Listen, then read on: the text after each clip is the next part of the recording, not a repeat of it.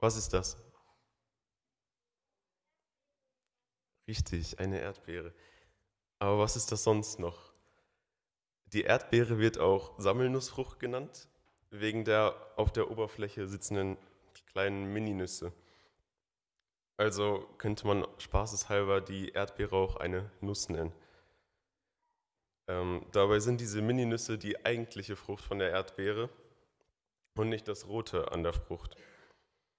Ansonsten kann man die Erdbeere mit ihrer roten, naturellen Hochglanzoberfläche auch ein Lackiermeisterwerk nennen. Das, was andere Lackierer äh, in der Automobilindustrie mit Mühe versuchen hinzubekommen, ja, das wächst ganz locker ohne viel Mühe aus dem Dreck. Aber das war es noch nicht. Äh, schneidest du einmal die Erdbeere in zwei Hälften und schaust rein, dann siehst du äh, einen perfekten Farbverlauf von unterschiedlichsten Rottönen. Und guckst du dann nochmal genauer in die Mitte dieser aufgeschnittenen äh, Erdbeere, siehst du, dass sich kleine Kristalle da bilden, die auf wunderschöne Art und Weise das Licht brechen. Und sowas dürfen wir essen. Das ist doch krass. Ich würde das lieber in eine Vitrine stellen oder das als Kunstwerk verkaufen.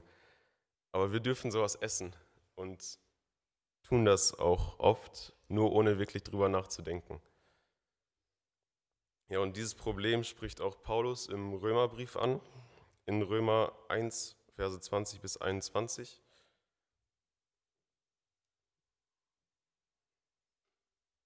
Da sagt er, denn sein unsichtbares Wesen, sowohl seine ewige Kraft als auch seine Göttlichkeit, wird seit Erschaffung der Welt in dem Gemachten wahrgenommen und geschaut, damit sie ohne Entschuldigung sind.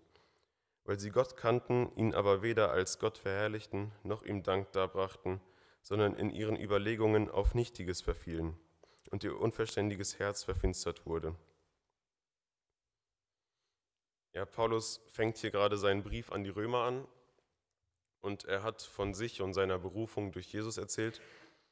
Auch, dass er sich danach sehnt, mit dieser Gemeinde Zeit zu verbringen und ihnen vom Evangelium zu erzählen. Und hier kommt jetzt eine etwas längere Textstelle, in der Paulus über die Gottlosigkeit in der Welt redet und warum jeder das Evangelium braucht. Ähm, ja, und in diesem Zusammenhang steht dieser gerade vorgelesene Text. Jetzt geht Paulus darauf ein, dass jeder Mensch in der Lage ist, Gott an der Natur zu erkennen. Sein unsichtbares Wesen wird an dem Geschaffenen sichtbar. Das heißt, wenn du dir die Schöpfung anschaust, kannst du sehen, wie Gott ist. Du erfährst, wie es hier steht, seine ewige Kraft und Göttlichkeit einfach beim Betrachten und Nachdenken. Ist das nicht heftig? Die logische Konsequenz wäre ja dann eigentlich, dass jeder Mensch begeistert von Gott eine Beziehung mit ihm führt und ständig neue Erfahrungen mit ihm macht. Äh, falsch gedacht. Hier steht, obwohl die Menschen Gott kannten oder wahrgenommen haben, haben sie ihn weder als Gott verherrlicht noch ihm gedankt. Sie haben sich quasi durch ihre Sünde von Gott entfernt und sind in den Gedanken abgedriftet und ihr Herz wurde verfinstert.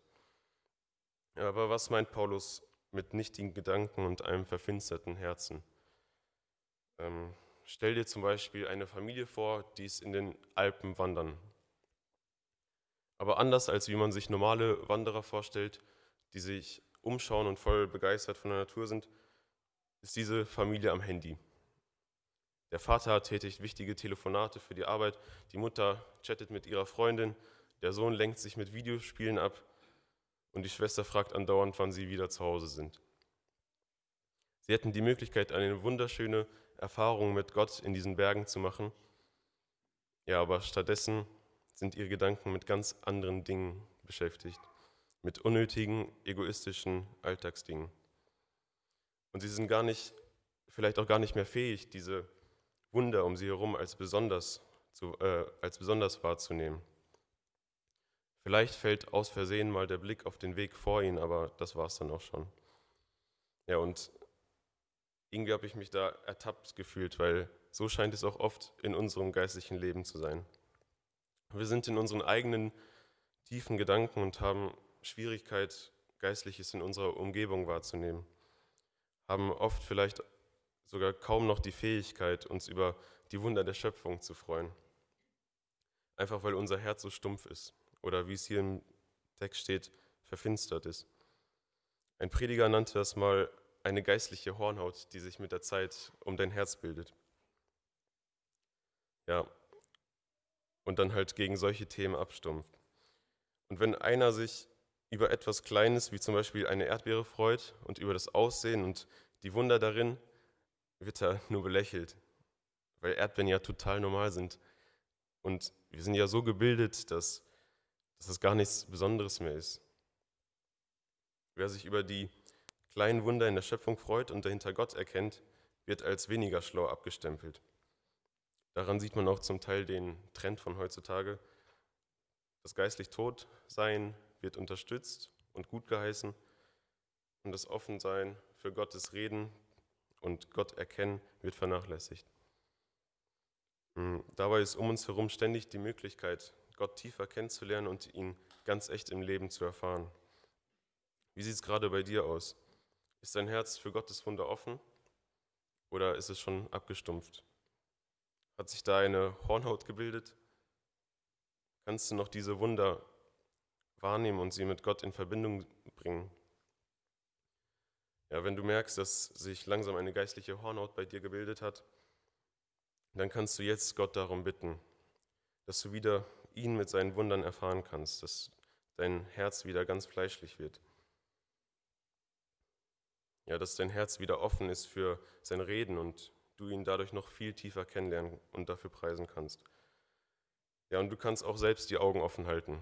Heute am 1. Mai, wenn wir vielleicht auch rausgehen und zusammen in der Natur sind, ja, einfach die Augen offen halten, Gottes Wesen im Geschaffenen erkennen und dadurch von ihm begeistert sein. Ja, je länger ich mich mit der Erdbeere beschäftigt habe, umso mehr habe ich über Gott gestaunt und umso mehr konnte ich auch ihn persönlich in diesen Dingen erfahren. Ja, und wenn das bei dieser einen Kleinigkeit funktioniert, wie viel mehr funktioniert das dann bei dem ganzen Rest der Schöpfung? Es gibt viel zu entdecken und ja, lasst uns Menschen sein mit offenen Augen und Herzen, die Gottes Tun sehen ja, und ihn dadurch tiefer kennenlernen.